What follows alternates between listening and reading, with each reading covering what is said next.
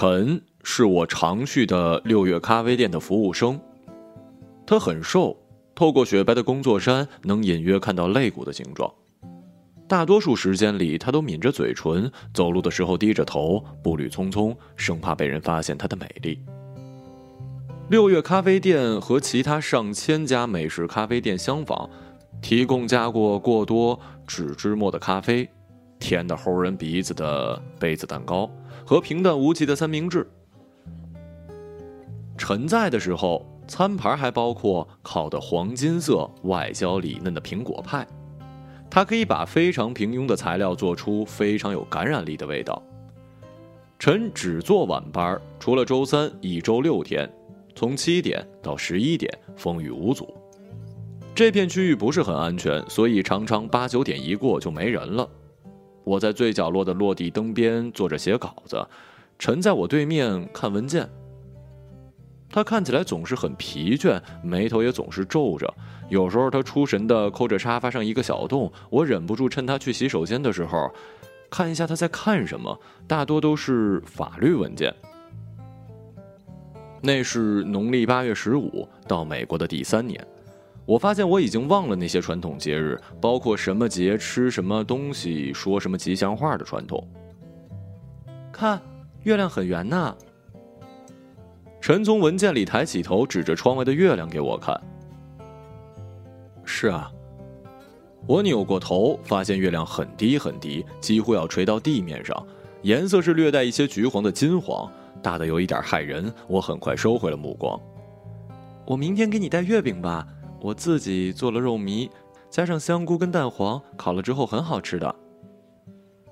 这是他第一次主动跟我攀谈。明天不是周三吗？哦，对了，我最近忙糊涂了，那我周四带给你。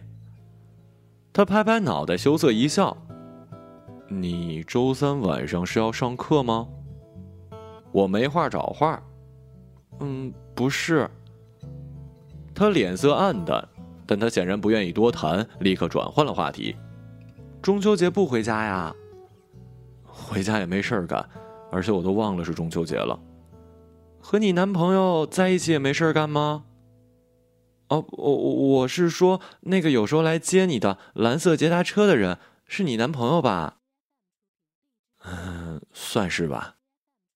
你怎么不在他家里写啊？因为他对我写作并不是很感兴趣。说实话，就算他感兴趣，他也不懂中文，一个字儿也看不懂。我又不喜欢对别人说我写了什么，毕竟很多情绪都太私人了。讨论工作常常让我们彼此失望。许多次跟 A 讨论工作问题都是以争执结束的，因为我们实在是太不同了。不同的家庭环境、不同的宗教信仰、不同的文化背景、不同的肤色、不同的年龄、不同的职业，想要达成任何共识都非常艰难。每次试图向他解释我的观点，都像是在做一个想要尽快醒来的噩梦。我常常躲在黑黝黝的房间里哭泣，委屈的不行，但又不知道怎么才能解释给他听。他呢，就从厨房里出来，拿两杯酒哄我喝下去，然后从后面抱住我，一下抚摸我的头发，轻轻往我耳朵里吹气。酒是好东西，试图让别人明白自己是噩梦。酒是美梦，会温暖你，治愈你。陈颇有感触。可惜这家咖啡店没有卖酒的执照。那你现在在看什么呢？我的男朋友对我做的事情也不是很感兴趣，但是他现在就指望我的知识救他出来呢。他冲我眨了眨眼。咖啡馆突然进来几个嗓门很大的墨西哥客人，老板从柜台后面大声的呼唤陈去做咖啡，他笑了笑就离开了。后来几周都别无心事。陈送给我的月饼出奇的好吃，外焦里酥。我问他这是不是他妈妈教给他的祖传秘方，他笑笑不说话。而我们对面而坐，谁都不知道该如何开始一场新的谈话。我倒是有几次留意了一下洛杉矶的月亮，跟香港的比起来更大更圆，颜色也更加暗淡，看多了会感觉压抑。我不知道天文学上这应该怎么解释。有一次我去的比较早，前一天晚上跟 A 争执，让我心不在焉。也没有其他地方可以去。陈就在吧台后面戴着大大的耳机，一边哼着歌，一边洗杯子。突然有一个强壮的黑人冲了进来，把一张纸摔在陈的面前，然后猛地一拍桌子，整家店都被他震得摇了一下。我被吓了一大跳，心跳的飞快，本能的把电脑收起来藏在包里，想要立刻冲出门，又在犹豫要不要替陈打九幺幺。陈缩着头，背着手站着，解释了几句，但很快又放弃。黑人男子手一挥，就把他刚擦干净的三个玻璃杯通通扫到地上。陈垂着眼，动都不动。男人被他的沉默激得越发愤怒了，一把就抓过了陈的领子，拼命的摇着。咖啡店的老板彼得很快从储藏室里走出来劝他，狠狠的打了黑人男子一拳。趁他走神的时候，挡在了陈与黑人男子中间，双手叉腰，一下子就把黑人男子的气焰给灭了。两个人争执了好一会儿，黑人男子想要拉陈走。彼得则大力的推搡着黑人男子，他们飞快的嚷嚷，直到有人要报警。直到我再次抬头的时候，黑人男子已经消失在了视野的范围之外。柜台后面已经看不见陈了。彼得亲自来给客人送覆盆子曲奇压惊。可怜，也是可怜呐。交了这么一个败类男朋友，现在进了监狱，还要靠他的钱来救。彼得一边跟人打招呼，一边嘀咕。过了一会儿，陈过来给我端上拿吞鱼三明治跟苹果派，他的脖子上有两个大拇指状的淤青。我望着他，他笑了笑，对我比了一个 OK 的手势。接下来一周都不见到陈。我心神不宁了好一阵儿，生怕那个黑人男子在咖啡店以外的地方对陈不轨。我很后悔，怎么就没问陈要一个电话呢？现在说断就断了联系。他去参加电视剧试镜了，在咖啡馆里打工，哪能挣到两万八千块呀？彼得对怀念陈苹果派的客人说：“什么两万八千块啊？她男朋友艾伦的保释费。”彼得一边说，一边恨铁不成钢的挥挥手。我这才知道，原来陈的男朋友因为聚众打架进了监狱，最近好不容易有了保释机会，男友家拿不出保释费，就派了男友的哥哥来找陈要。他们一家都住在南边，我跟陈说，这种地方出来的人呐，根本不能交往，能有什么正经人呢？彼得不屑的撇撇嘴。洛杉矶南边是出名的治安差，贩毒、抢劫这种案件那是家常便饭。艾伦为什么进了监狱啊？因为那个混小子在拉斯维加斯的夜店喝高了，一不小心亲了其他人的女朋友，最后还跟人打了起来，还把人家鼻梁给打断了。那船还帮他出保释费，要是我一巴掌把他鼻子也打断了。熟客说：“可怜的陈呐，她多漂亮，做的东西也好吃。要我说，这么好的姑娘，嫁给住在比弗利的有钱人也不为过了。”另一个熟客气得直拍桌子。他说：“他爱那个男的，我早就看出那个男的不是什么好东西了。”彼得激动的大声说。熟客 A 跟 B 纷纷点头。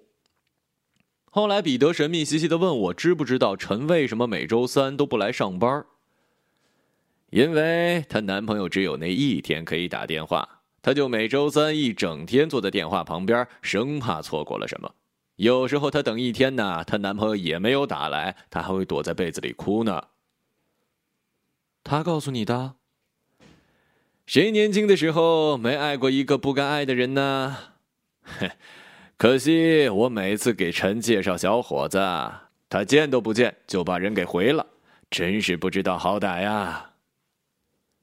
那天晚上我在 A 的家里写了剧本大纲，A 很晚才回来，打开电脑就开始闷头打游戏，一枪一枪把游戏里的人打一个血肉横飞。他恶狠狠的一下又一下的按着手机手柄，屏幕里发出一声又一声的惨叫。你怎么不说话？我有点累了，我故意揉揉太阳穴，打了一哈欠。他回身走去厨房，拿了一瓶朗姆酒跟两个放了冰块的酒杯。是不是写剧本太辛苦？喝一杯就好了。他并不关心我的写作。有一次被拉去我编剧的短片放映会，看完之后，他指责我写的关于法国旅游的剧情太过娇柔造作，认为我应该把时间用到更有意思的事情上去。大多数时间，A 对我都是冷漠，他很少对我说他自己的工作上的烦恼，而他也不来干涉我在做什么。我每周有固定三天到他那里去过夜。我们白天做着各自的事儿，偶尔一起吃饭或者一起喝酒，选一部不需要动脑的喜剧片，在电影放到三分之二处开始做爱。你爱我吗？从来没有办法问出口的话，居然脱口而出了。你真的需要问吗？他反问，双手环在胸前。不，我不需要。我主动拿过酒杯，一饮而尽，因为喝得太快，酒劲儿很快涌上来。那晚我做了一个美梦。两周之后，我在写第三幕的时候，陈默默的在我面前的沙发上坐了下来。他消瘦雪白的手臂上有几条触目惊心的淤痕和一条骇人的带血抓痕。你要是也来劝我跟艾伦分手，我就坐到那边去了。他抬起头看我，脸上说不清是黑眼圈还是被人打了。他有气无力的对我做了一个开枪的手势。你去面试动作片了？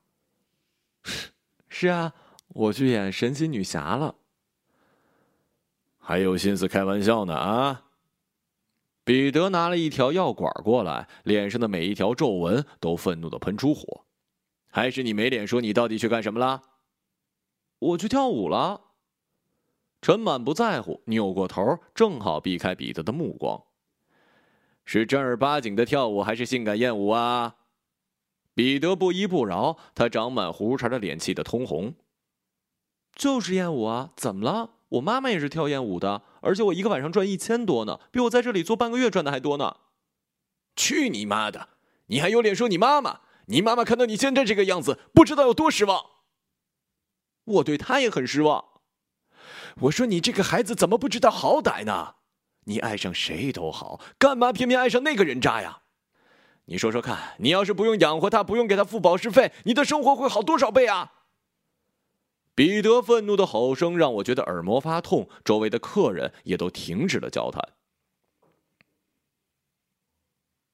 我爱他，难道是我能控制的吗？陈也站起来吼了回去。彼得突然不说话，默默的把药膏放在桌上，扭头走的时候，小声说了一句：“每天记得擦两次。”你有什么想要问的吗？陈挑衅的看着我，尽管眼里有泪，他依然骄傲的扬起了长长的脖颈。他的锁骨是一字形的，突出而尖锐，很漂亮。我后来才知道，陈的母亲是夜总会里的舞女。本来不应该爱上任何人，却爱上了陈的父亲，一个金发蓝眼的军人，有着厚实的手掌跟好闻的虚后水气息。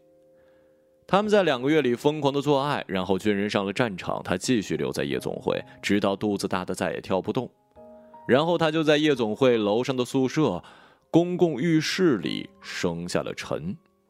陈出生的时候，夜总会里的音乐正放得震天响，盖过了他的第一声啼哭。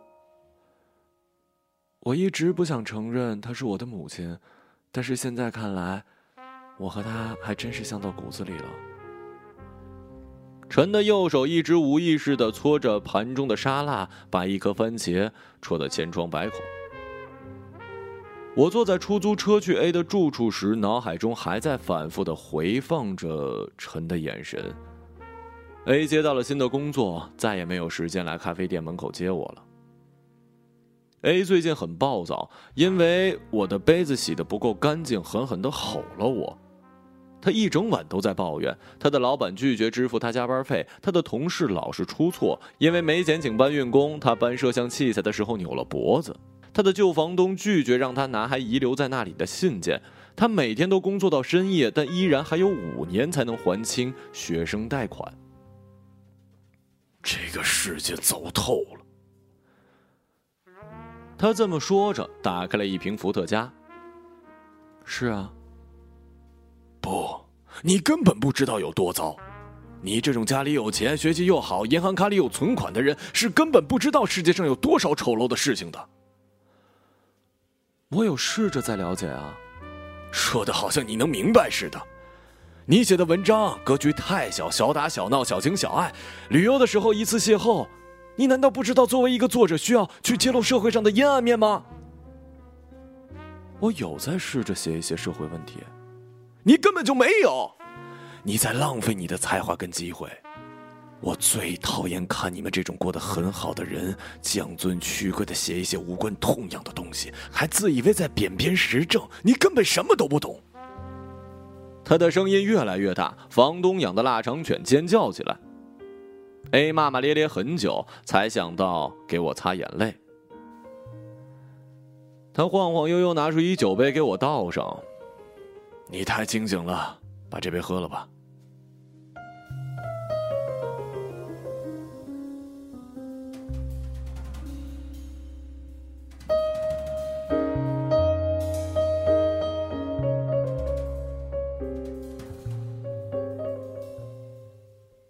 然后呢？你就这么算了？陈反问我。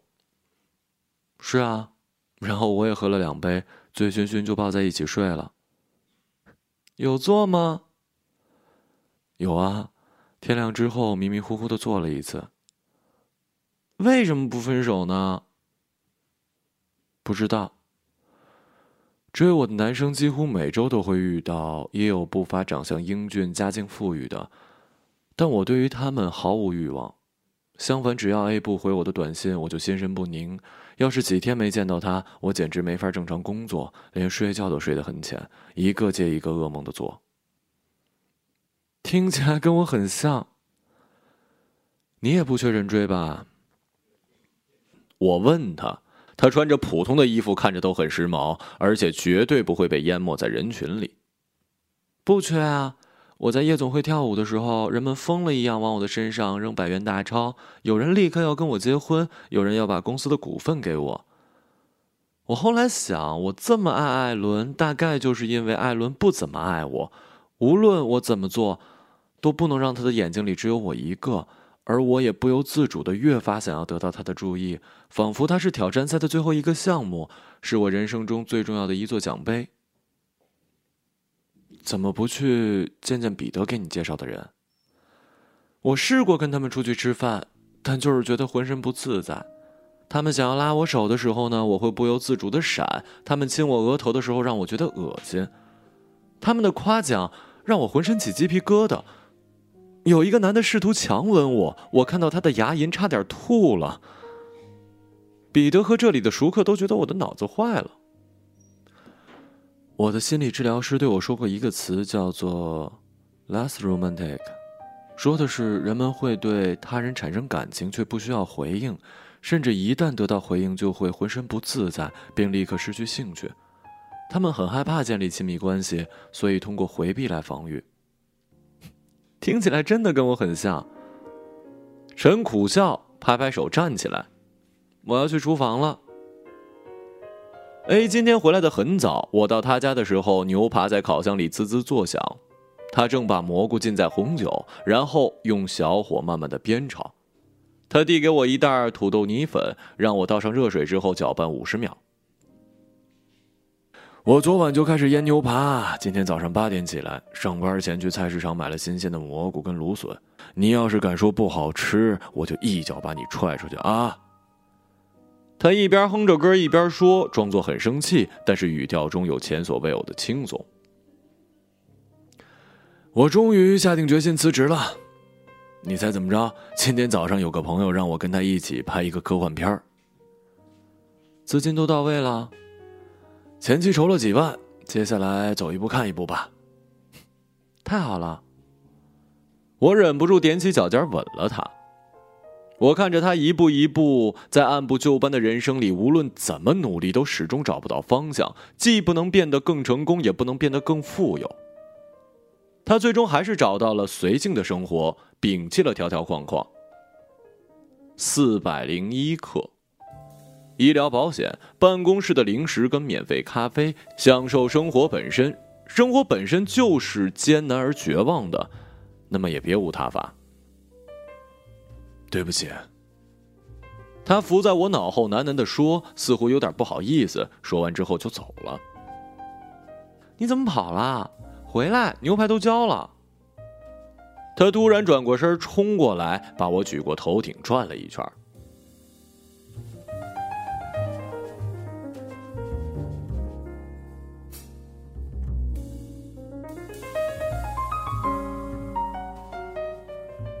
那么他是爱你的喽？陈又坐在我的对面，津津有味的听着八卦，我则有点害羞的看着他身后窗外的一轮新月。我不知道，如果事情都像爱与不爱那么黑白分明就好了。如果他爱你，你会不会失去对他的兴趣啊？我不知道，估计不会吧。他做饭真的很好吃，调的酒也好喝。床上也好，起码我知道，如果艾伦爱上我的话，我就会立刻对他失去兴趣。别说的那么绝对。我拍了他一下，陈在书包里，稀稀疏疏的翻了一会儿，拿出一个蓝白色的丝绒盒子给我看。我的天哪！我惊叫起来，陈立刻捂住我的嘴，指了指在厨房忙碌的 Peter。陈缓缓打开盒子，里面是一个很朴素的指环，上面有一个很小很小的钻石。我张大嘴看着陈，陈郑重的点点头。陈和艾伦的家人去接他出狱，然后艾伦执意要请他去家里吃饭，然后他就在冰淇淋里吃到了戒指。艾伦的妈妈把音乐放得震天响，艾伦的哥哥和妹妹朝陈身上撒了很多的彩带跟花瓣。买戒指的钱是他妈妈跟他哥哥一起给他凑的。他们都说陈这么好的姑娘，千万别被别人抢走了，要好好对她。我是从来没想过有这么庸俗的求婚方式。陈笑嘻嘻地说，看起来就像卸下了千斤重担。那，他哥哥上次还来店里骂你呢。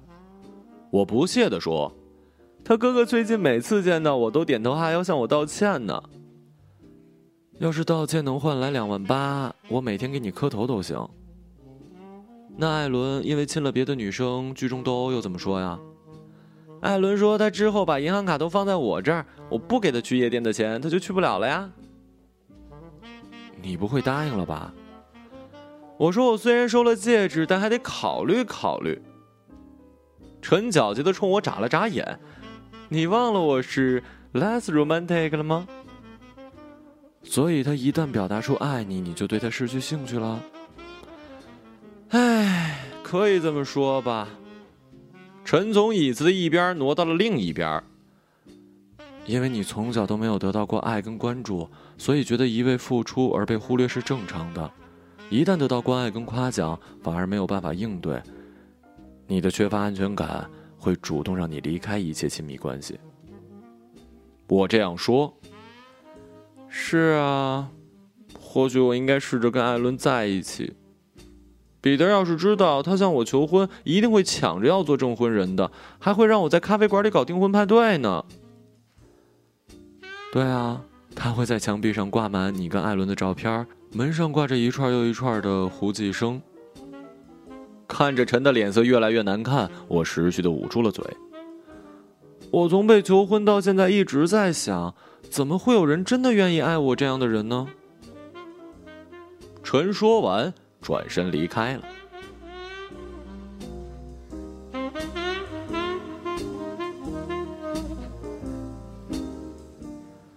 我跟陈好几次都说要不醉不归，没想到第一次去喝酒却是为了离别。我小的时候，妈妈还在夜总会跳舞，每天晚上我都一个人在家。有时候我就偷偷溜出去，走一小时去海边，躺在沙滩上看星星。到了后半夜，城市的灯光逐渐熄了，星星一颗一颗的凸显出来，组成银河的形状。月亮的光辉也强得耀眼。我看完银河之后，再走回去给妈妈做早餐。我看着陈的眼睛，他有一种很特别的气质。那么飞蛾扑火，那么竭尽全力。但你又觉得他是疏离的，仿佛他在静静地俯视着奋不顾身的自己。他后来说，这是他从心理书上看来的方法。难过的时候就把自己抽离出来，仿佛在受委屈的是一个毫不相关的另外一个人。我这么多年只是跟命运妥协了，但是最近突然觉得可以开始一段不一样的旅程。他像是知道我在想什么，从包里抽出一份录取通知书。我被芝加哥大学的法学院给录取了。天哪！我惊讶的不知道说什么。艾伦被抓进去之后，我开始查法律资料，看怎么能让他保释或者减刑。慢慢发现自己挺喜欢法律的。我发邮件求助了一些律师，后来跟几个成了朋友，他们就替我写了推荐信。太棒了！那艾伦呢？嗯，我还没想好怎么把戒指退回去，也不知道如何处置跟他的感情。但我真的很期待新的生活。彼得也为我开心，虽然说他再也招不到像我这么好的服务生了。他吐了吐舌头，似乎是为了转移话题。那你跟 A 怎么样了？他说他或许是爱我的，只是之前太过于疲于奔命，无暇考虑任何的浪漫。哎呀，经济基础决定上层建筑嘛。或许有一天他爱上我了，或许有一天我就不爱他了。我因为爱他而要死要活的时候，心理治疗师问我：“如果我和他这辈子再也不相见，会怎么样？”我想了想，发现好像也不是什么无法面对的结局。沉在桌子底下握住我的手，我们各自抿着杯里的马提尼酒，吮吸着杯沿的一颗荔枝，偶尔牙齿碰到杯沿，发出微小清脆的响声。远处的乐队正在弹奏着不知名的乐曲，我们彼此依偎，身体随着声乐晃动，仿佛声乐是从我们内心生长出来的一样。我注意到今天的月亮格外的明亮，我们在月亮下作别，各自叫了出租，开往了不同的方向。So what a wonderful 再见。他拥抱了我，在我的脸下亲了一下。这次就不能说明天见了，总有机会见的。我忍不住把他抱得更紧，能感觉到他肋骨的形状。他叫的黄色出租车比我先到，我看他伸出车窗的手逐渐消失不见。常年干旱的洛杉矶竟然起了一阵薄雾，让我觉得他是去了未知的远方。但相较于现实生活的无奈，离别竟然也不是什么太伤感的事儿。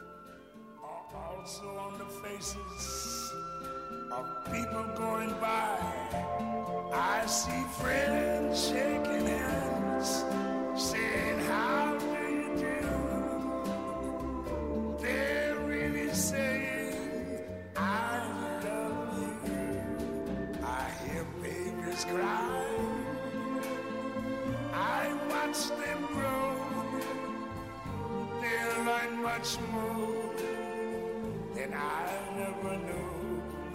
And I think to myself, what a wonderful world. Yes, I think to myself.